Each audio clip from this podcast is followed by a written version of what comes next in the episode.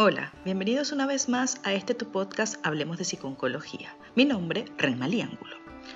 Plantas, vitaminas, minerales, probióticos, medicina ayurvédica, medicina tradicional china, homeopatía, naturopatía, tai chi, Qigong, acupuntura, quiropráctica, osteopatía, masajes, oraciones, dietas especiales son algunos nombres de pseudoterapias que en la actualidad están en boca de muchas personas, sin tener en cuenta muchas veces el impacto que este tipo de práctica en sustitución o complementación a la medicina tradicional puede tener en la salud de quienes la practican. Hoy hablaremos sobre el impacto negativo que tienen las pseudoterapias en el caso de los pacientes oncológicos. ¿Comenzamos? A pesar de los avances en el tratamiento de muchas enfermedades que se han conseguido en las últimas décadas, en especial el aumento de la esperanza de vida y la tasa de supervivencia, el uso de las llamadas terapias alternativas o complementarias que carecen de aval científico se extiende cada vez más. Los resultados de algunos estudios reflejan que esta situación se intensifica diariamente debido a la inacción de las instituciones y la ausencia de un control en la normativa. Cuando hablamos de pseudoterapias o terapias alternativas, nos referimos a prácticas que no tienen ningún valor terapéutico y que no forman parte del cuerpo de conocimiento médico o científico. Algunas de estas prometen curaciones milagrosas y se han llevado la vida de muchos pacientes por seguirlas. A pesar de la confianza generalizada en la medicina convencional y del elevado grado de satisfacción con los profesionales del sistema sanitario, existe entre la población cierta confusión sobre lo que es medicina basada en el conocimiento y la evidencia científica y lo que no lo es. De hecho, todavía son muchas las personas que creen que algunos tratamientos son efectivos a pesar de no estar avalados por las evidencias científicas disponibles. Esto se debe a que muchas veces una sociedad inculta es una sociedad fácil de engañar y por tanto víctima propiciatoria de estafadores o de iluminados que realmente creen en lo que están vendiendo, aunque no sirva para nada. Dentro del variado mundo de la medicina alternativa, sin duda lo más peligroso son los que centran su mensaje en enfermedades graves. La mayoría de las pseudoterapias, como la acupuntura o la homeopatía, se centran en enfermedades leves o en no enfermedades que se van a ir igual con medicina o sin ella con lo que tu salud la mayoría de las veces no corre ningún peligro, solo tu bolsillo, ya que te han vendido algo publicitando unas propiedades que realmente no tienen. El problema son los que alegan tener soluciones para enfermedades graves como el cáncer, el SIDA o incluso el ébola. El caso más famoso es el de Steve Jobs, que decidió tratarse un tumor de páncreas operable con zumo de frutas, con el resultado conocido por todos. El problema es que hay miles de casos anónimos que se producen cada año. Muchas personas consideran que el uso de las terapias alternativas no tiene efectos negativos, pero más allá del evidente daño económico que acarrea el comprar terapias ineficaces, que además suelen ser más costosas que la medicina real, esta supuesta inocuidad no es cierta. Muchos estudios muestran el impacto que este tipo de alternativas tienen en el tratamiento de las enfermedades y en la supervivencia de los pacientes. En un estudio publicado en la revista Internación de Prácticas Clínicas se reportó que en 1.159 casos de pacientes que habían utilizado homeopatía para el tratamiento de sus dolencias se encontraron que en la mayoría de los casos se generaron efectos graves y cuatro de ellos acabaron en muerte. Si hablamos de casos concretos, podríamos mencionar el caso de Albert López Ortega, jugador de balonmano en España, quien rechazó la quimioterapia por dietas y medicina natural, o la muerte de mujeres con cáncer de mama que deciden retrasar su tratamiento oncológico a causa de la homeopatía o las recomendaciones de un médico naturópata y que acaban con enfermedades avanzadas de difícil tratamiento o en muchos casos en la muerte por una enfermedad tratable. El joven oncólogo estadounidense Skyler Johnson enumera algunos de los pseudotratamientos sin ninguna prueba científica de su eficacia a los que se encomiendan muchos pacientes de cáncer. Es la mal llamada medicina alternativa. Johnson, de la Universidad de Yale en Estados Unidos, acaba de poner cifra al daño que hacen estas pseudoterapias. Su equipo ha comparado los casos de 281 personas con cáncer que optaron por pseudotratamientos y la historia de 560 pacientes que sí confiaban en las armas de la medicina real, quimioterapia, radioterapia, cirugía y terapia hormonal. Los resultados ponen los pelos de punta. Las mujeres con cáncer de mama que se abrazaron a la medicina alternativa aumentaron su riesgo de muerte en 470%. Los pacientes de cáncer colorectal compraron 360% más papeletas para morir al creer a ciega en las prácticas de pseudomédicas y los de cáncer de pulmón con peor pronóstico en general un 150%. Es cierto que un diagnóstico de cáncer te cambia la vida. Por desgracia, hay muchísima desinformación sobre el cáncer y sobre sus tratamientos demostrados. Es importante que los oncólogos inviertan tiempo en hablar con sus pacientes sobre sus creencias particulares.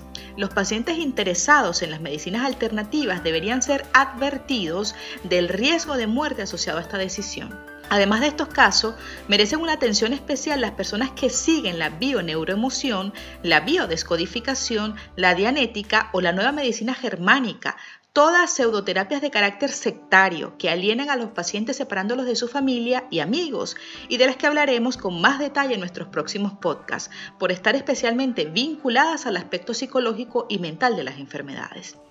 El argumento de la inocuidad y seguridad de las terapias alternativas quedan entredicho a la luz de casos, informes y estudios que durante décadas se han presentado.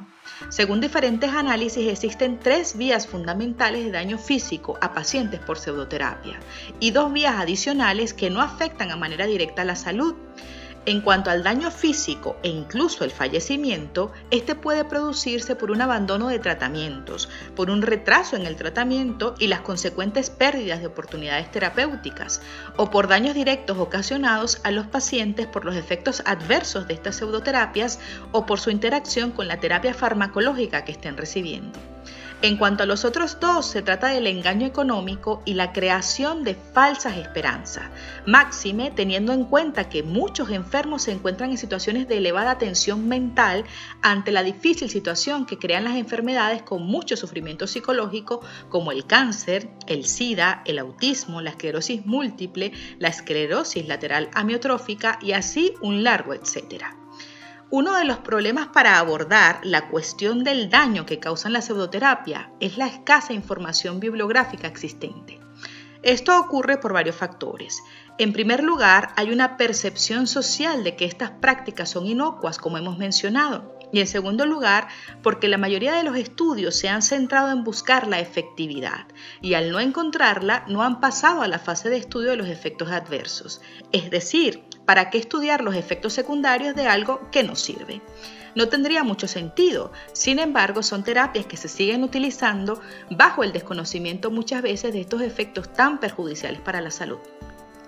Si nos referimos específicamente al paciente con cáncer, hay estudios que demuestran que el 31.4% de los pacientes oncológicos hacen uso de terapias alternativas, aunque esta tasa varía considerablemente según el país.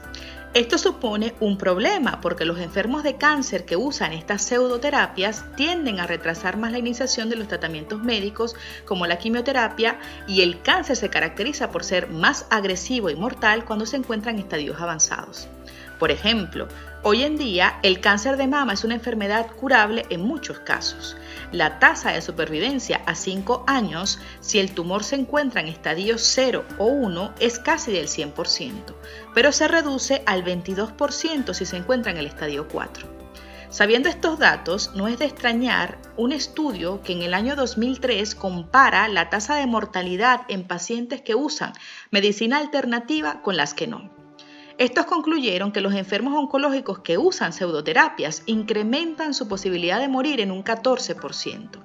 No obstante, el estudio es del año 2003, por lo tanto las expectativas de vida de los pacientes que no usan pseudoterapia han mejorado gracias a los avances en las últimas décadas.